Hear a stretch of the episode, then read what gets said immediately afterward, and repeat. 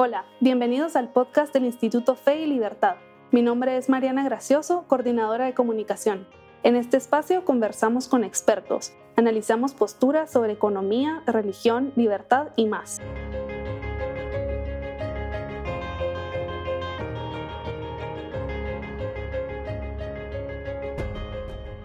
Today we are interviewing Michael Miller. He is the Chief of Strategic Initiatives at the Acton Institute, and he is more famous in Guatemala for being the host of the Poverty Cure series.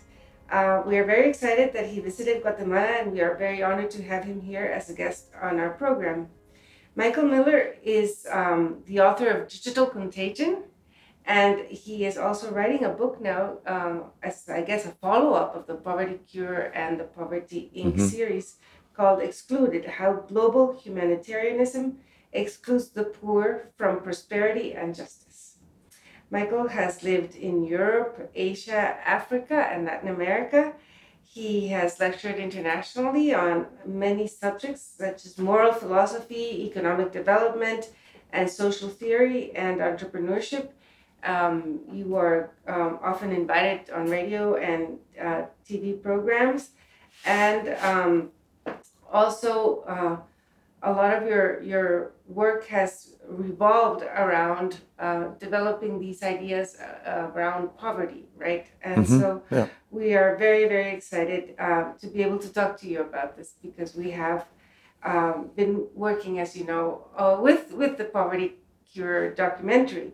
Um, Instituto Fe Libertad actually um, developed a version in Spanish because it had it, it had um, subtitles, mm-hmm. but it wasn't in Spanish, so we dubbed it right. into Spanish, and we have been using this to start very fruitful discussions yeah. about poverty. And um, I, I am sure our audiences are really very curious how how the idea came about to produce documentary. Okay. Well, first, thank you for having me on the podcast. And um, I also learned a lot from you when I was doing uh, Poverty Cure, and we interviewed you about these things, and I quote you all the time. So uh, I'm very honored honored to be here at the Institute de Libertad and and back in Guatemala. Uh, so, I mean, I think the idea for Poverty Cure and and the Poverty Inc. project was, I guess, a general sense that the dominant models of how we think about caring. So, first of all, I mean, we're called to care for the poor. Caring for the poor matters. It's a real problem and millions and millions billions of people really don't have as much access to, to prosperity as they should and the dominant model of how we care for the poor was really a top down social engineering approach. And I think some of that was understandable, right? So I'm, I'm, very critical of it, but I think some of it was understandable. So at the end of World War II, you, there was this idea we won the war. Now let's use social engineering and all the power of the state to win the peace. And meanwhile, you had like the Soviet Union with its five year plans and you know, Khrushchev's gonna we're gonna crush you, and and and all of Europe, like England, for example, like Germany maybe is a little exception, but England, the United States were really in this kind of sense of planning. And then you had the, the power of Keynes and all these things. So the idea was, look, we're just to do these massive, large scale uh, projects, uh, but it didn't really deliver what what was hoped. And the the late economist Peter Bauer, who was very influential, he he said, look, aid has created the third world. And that what happens when aid comes in is it centralizes all the area, all the all the activity and energy around the political. And so the periphery doesn't get helped. And one of the things that we, that that we that began to realize was, well, foreign aid sometimes can be helped. I said will work, right? And I'll talk about that. But really, foreign aid is for an emergency situation. But poverty is not an emergency situation, it's a chronic problem. And we were using an emergency model for a chronic problem. And in fact, creating incentives for recipient countries, say in Latin, Latin America, uh, Sub Saharan Africa, and Asia, to not build the institutions of justice. And, and so, one of the things that those, so that's kind of the, the historical context. And then the personal, like the, the philosophical context was really that human beings are not objects.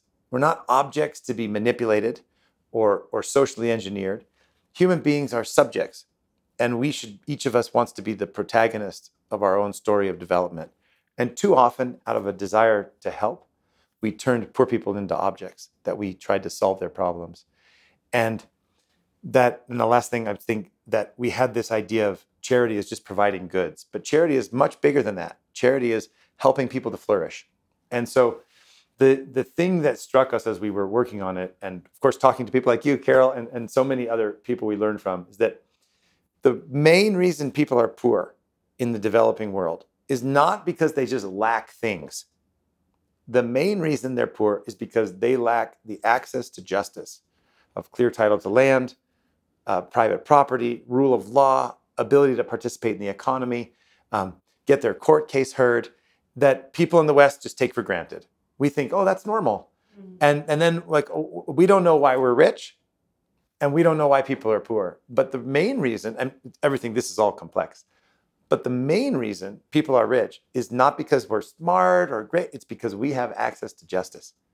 And the re- main reason people are poor is they don't have access to justice. And we wanted to really uh, highlight that issue, and we wanted to highlight the creative capacity of every human being, no matter what they look like or where they're from or what their economic status is. And those were the driving kind of forces of Poverty Cure. I'm really glad you said, well, it's complex because I think Poverty Cure's success, having used the tool for uh, different audiences, I think the reason it's successful is because it doesn't talk down to the audience, you know, and I think the the whole uh, documentary and, and it's a six part series. It raises a lot of uh, questions. It doesn't deny the complexity mm-hmm. surrounding poverty.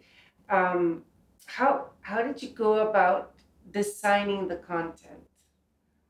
So uh, the complexity thing to I think address is really important. And one thing I often say is, you know, good people can disagree about poverty, and there's no single solution. And I think that's another thing we wanted to get across that that the, the so one of the questions is like how do we solve poverty? But the better question is how do we create wealth? Mm-hmm. and so that's a complex question that a lot of people all the books are, are trying to trying to solve. So how do we we, we thought about it in a couple of terms for, for building it. Um, we wanted to we wanted to address just some key issues. So we actually sat around uh, at the acton institute and said okay what are the key things we want to discuss? What, what matters? And, and so we thought about that. And then we thought rhetorically the first thing we need to do is acknowledge the problem.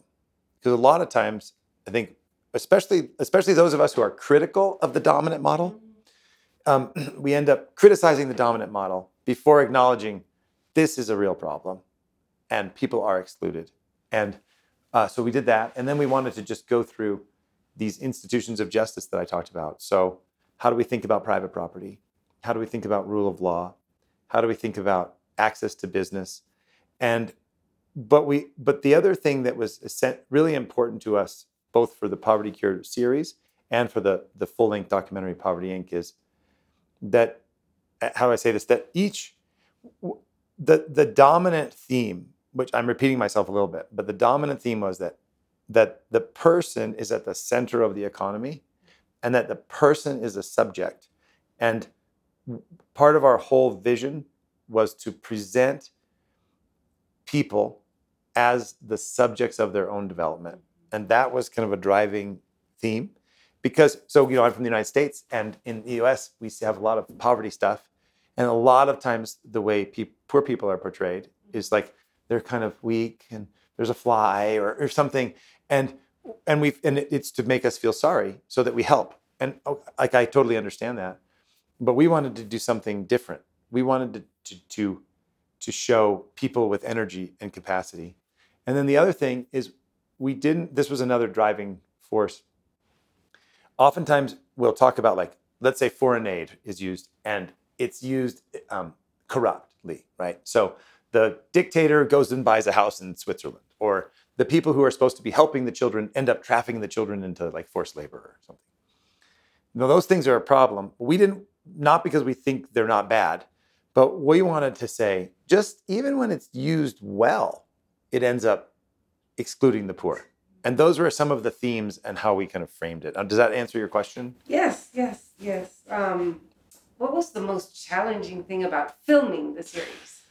Oh yeah, the, so much it was hard. we went all around the world. Yeah. Uh, so tra- I mean, travel and leaving the family is always hard. That's a that's a challenge. Uh, all of us had families and sort of. I think in filming, um, a couple of challenges.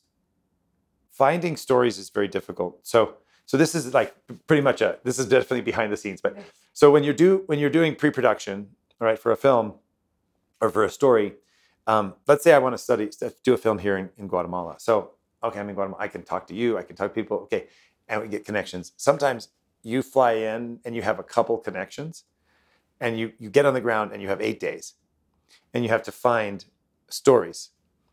And so a lot of a lot of the things that you would do. We're starting a new film in the United States where we can go visit and come back, visit and come back. Well, you can't. It's really hard to go to Kenya or Rwanda, spend eight days and come back and come back three times. Mm-hmm. So you you you're really just a part of it, like praying that you find the the right story and talk to people. And so that's part of it. And the other part is you have to. I think a lot of times people who are poor are used to having film crews come in and film them in a way of like we want to use your story to like to like sorry, pity or to, yeah, inspire. compassion, Yeah, and, and I don't mean that in a bad. Like I, I mean, I, I don't think I'm not saying they're bad. I'm saying that that's so. Like in Haiti once, they had people like with our we had cameras. Some of our guys were they were throwing rocks at them.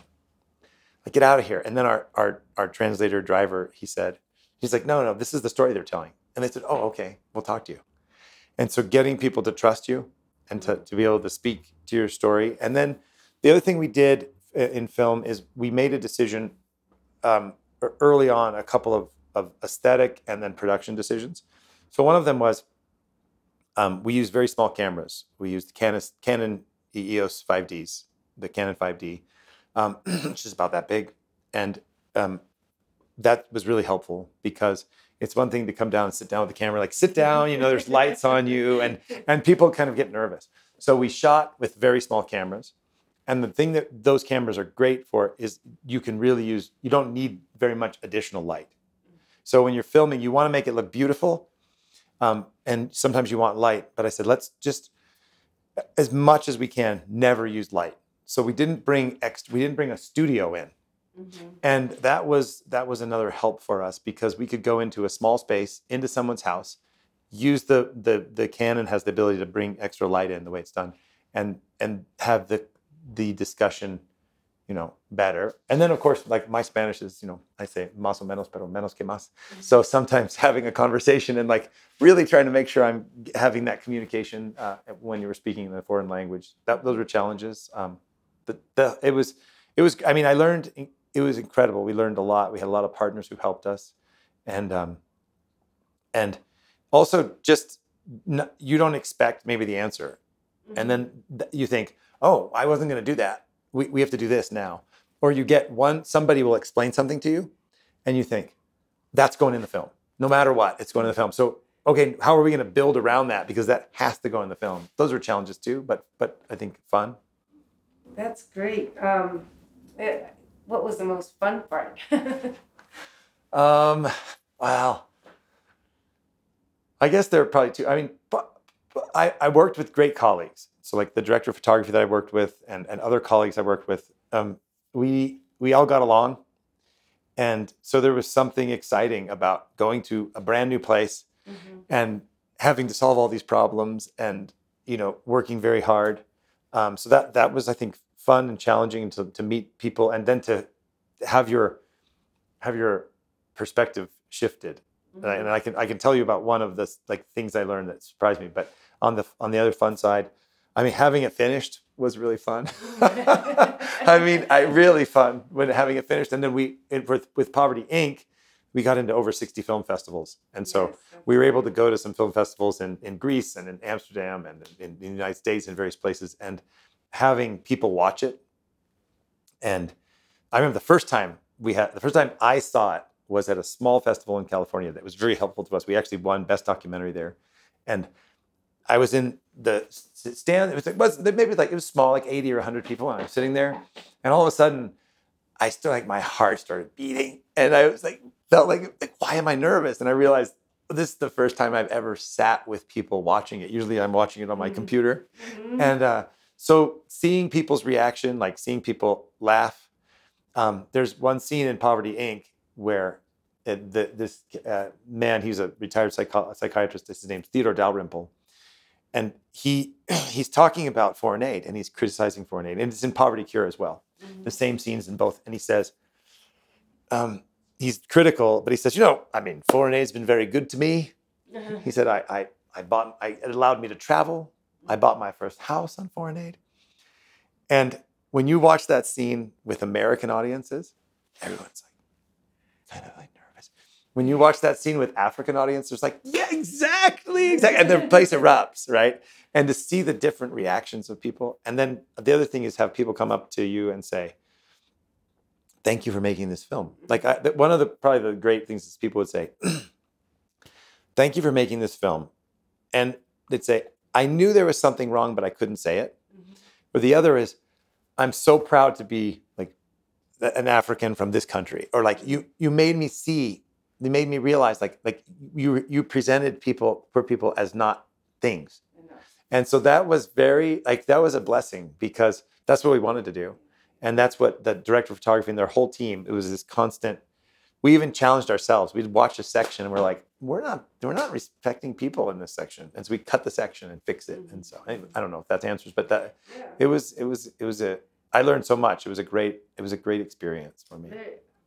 And one one clip, uh, Herman Chinery-Hesse, he's Mhm. a, a technology entrepreneur from Ghana. Yep. He says, "Oh, I know Bono, you know, and Yeah. I know I know uh, these these artists, and um, and I told them that Yeah. making concerts for for poor people or isn't going to cure poverty." hmm And uh, and a few years later, Bono actually came out and said that the only solution to poverty was entrepreneurship and, and Mhm. capitalism.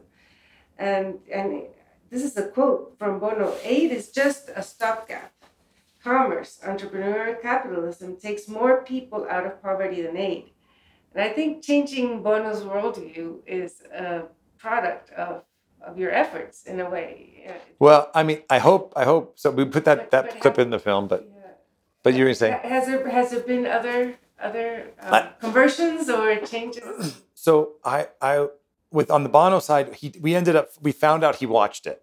Mhm. Okay, that we just heard from somebody he watched it and he said there's a lot of shared uh, belief and we were critical of bono Mhm. um, so i i actually when i was in high school i saw U2 in concert okay? I liked U2 and i like bono. Mm. and and and so did the director of photography. Both of us were like we like U2. We're like kind of fans of U2.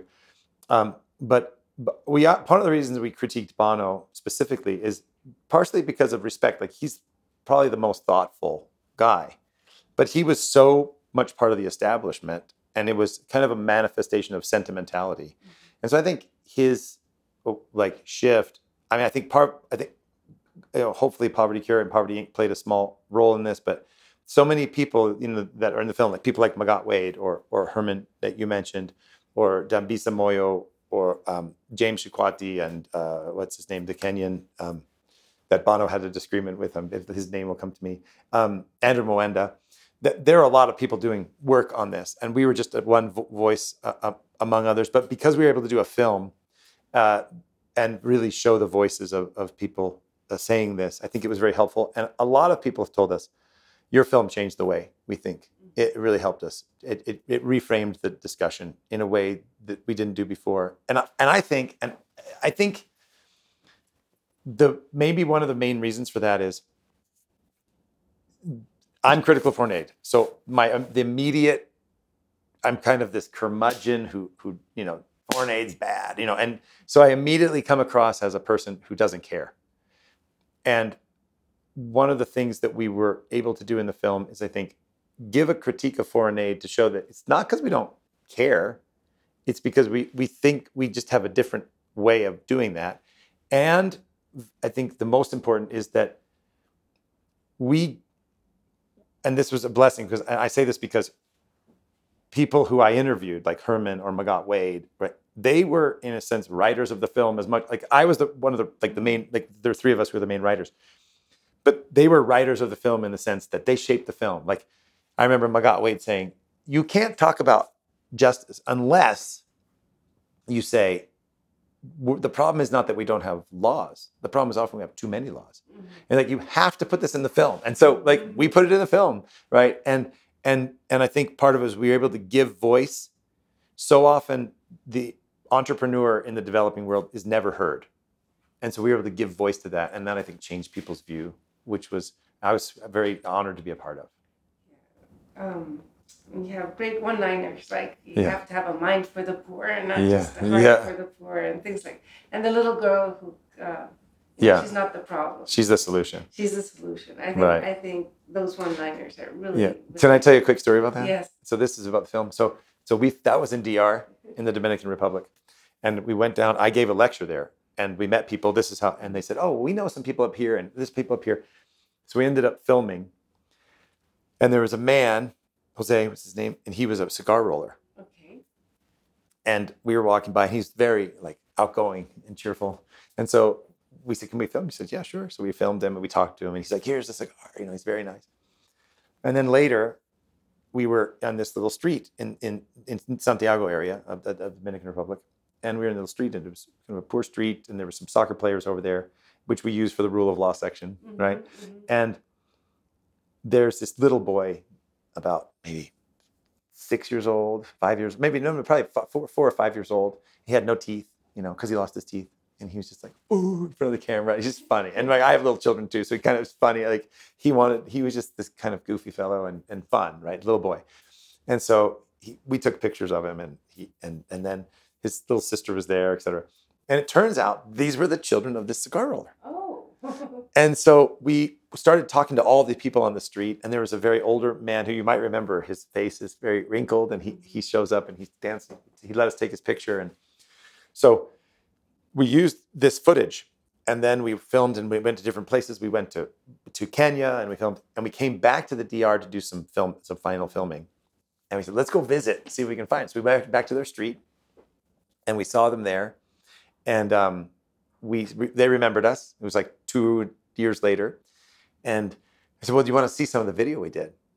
And so there's this. I have this is not in the film, but I have pictures where that the boy who's now about eight, and I have like I have children the same age, right? Mm-hmm. The boy's eight. You know, he's kind of leaning on me, looking at the film, and his parents are right there, and then the old guy is watching, and we have a picture of me with a computer showing them the film that we did, mm-hmm. and they were all excited about it. And but we learned from we got to learn from people and see their and this was another thing that was striking. We showed another place in Africa, and the the that family in the DR is like, oh boy, they're so poor. We're so blessed, right? And we're so No, blessed. it- it- yes. And so anyway, so those were those little things are were like this human element that you got mm-hmm. to do that and talk to people and and and if I could say one other thing that struck me, I remember I was in Haiti and I we were we were critiquing TOMS Shoes, their model, and I said to this economist named Daniel Jean Louis, who's one of the main characters in the film, watch this ad and tell me what you think. And I had seen this ad about shoes and TOMS Shoes, and I saw the economics problem in it. Mhm. And I showed it to da- Daniel, and he said, There's no words to explain this. He said, like he by saying this, he he must mean like he, he implies that he wants us to be poor forever. Like no one wants to be a beggar for life. And it was this very powerful moment. But what struck me is like I have been, I can tell you, I, I was a, you know, teach, I taught philosophy and we're, we're, we're subjects, not objects, subjects, not objects. But I, I missed it. Like I didn't even see that part. I was just looking at the economics part. And these, there were these moments when you realize, oh, like I think I know stuff, but I'm missing, I'm just missing big sections. And, and uh, learning that through doing the film was, was very, was, re- was really great, very helpful. And luckily I had this incredible team of people who worked with, and then all the people who helped, and people who watched it, and people who gave fe- feedback, and and um, people like you, who I, as I said, I quote all the time, gave me language and insight that we were able to, over time, like work into that that whole story. So it was it was a great experience. Um, what's next? So- because you know, the, the, I, I must confess, the last time we used it to teach, um, you can tell the documentary is a little. It's old. I had hair. I I was in it and I had hair like still very relevant. Yeah. The message is valuable, but there's something about new audiences and what they expect yes from yes documentaries. Right. It's a little. A little- yep. You, you can tell it Yep. wasn't filmed yesterday. yes that's correct. Mm. So some parts so there's actually a technical part. Some of the film was actually filmed with these like kind of larger Panasonic that they get they get a lower resolution. So we just don't have the, the clarity. So there's just a technical issue. Um, some of the things are, I think I agree with you, they're evergreen relevant. We're exa- it's sad, but the exact same problem that we had.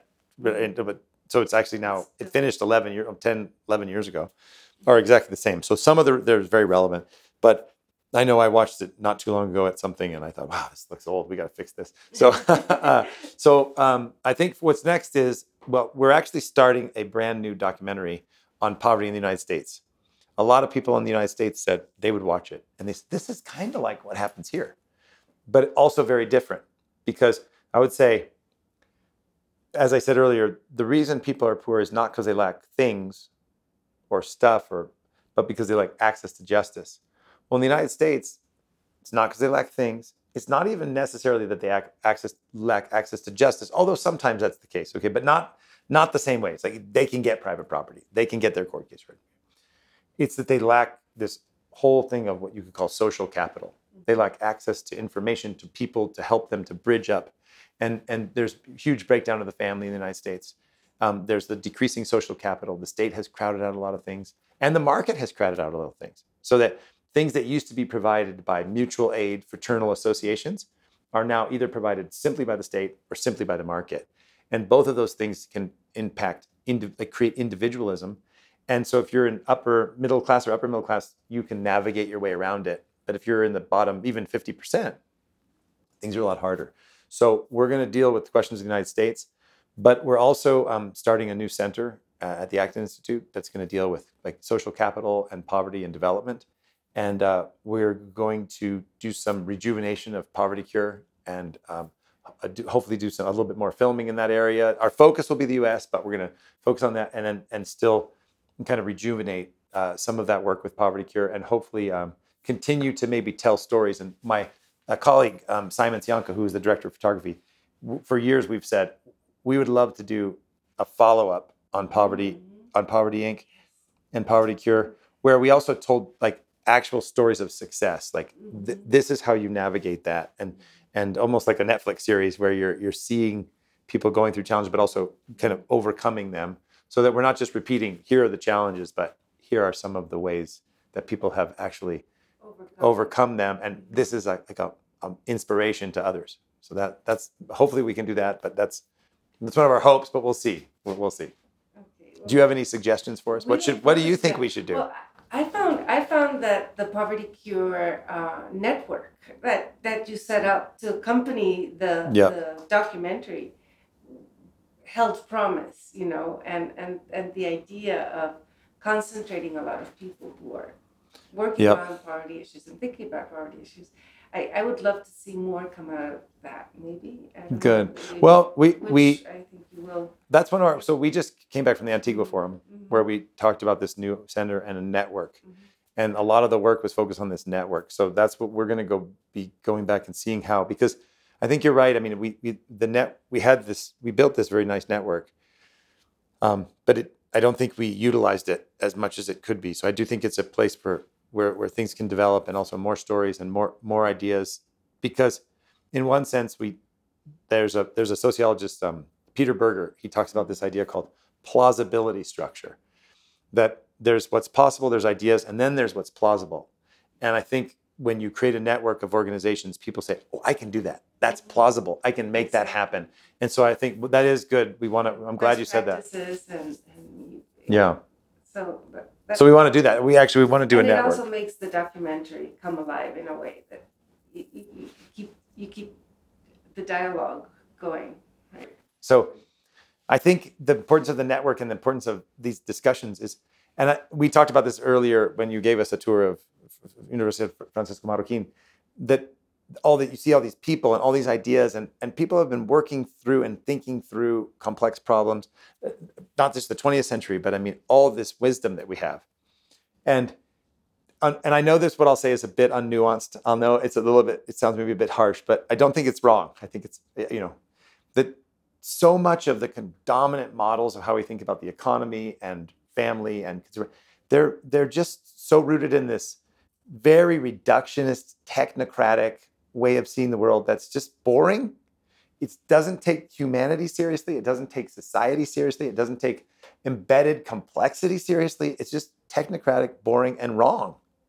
And so, um, and it, but it's the kind of easy way that's the dominant model. So I think we have to push back against that um, by bringing lots of of of flowers of of resistance to that. And and I think this is something that I know you're doing here, and and it's it's yeah, I think it's important. I think that we all, sometimes we get discouraged, but when you you think about all the knowledge that's, that's left off the table, if we can bring that back in and wrestle with these things, I think it'll uh, get people inspired to realize there's a better way than this kind of top-down aid, top-down kind of managed capitalism model that we have right now. Well, thank you so much, and thank you for this behind-the-scenes look at. Oh, thank you. I'm sure a lot of our uh, listeners will really enjoy um, learning more about the documentary and how it was produced. And uh, I know we are only just now beginning to feel the effects of what um, you you you planted. You know the seeds you planted, and I think um, many views, uh, many people's views on poverty will change and have changed, and their understanding of human flourishing as well. So, thank you so much for this interview and. Uh, uh, Thank you. For more information regarding Instituto Fe y Libertad, its work, activities, and what was discussed in this episode, you can visit our website, feylibertad.org, our sites on Facebook, Twitter, LinkedIn, Instagram, and our YouTube channel. Thank you very much for joining us.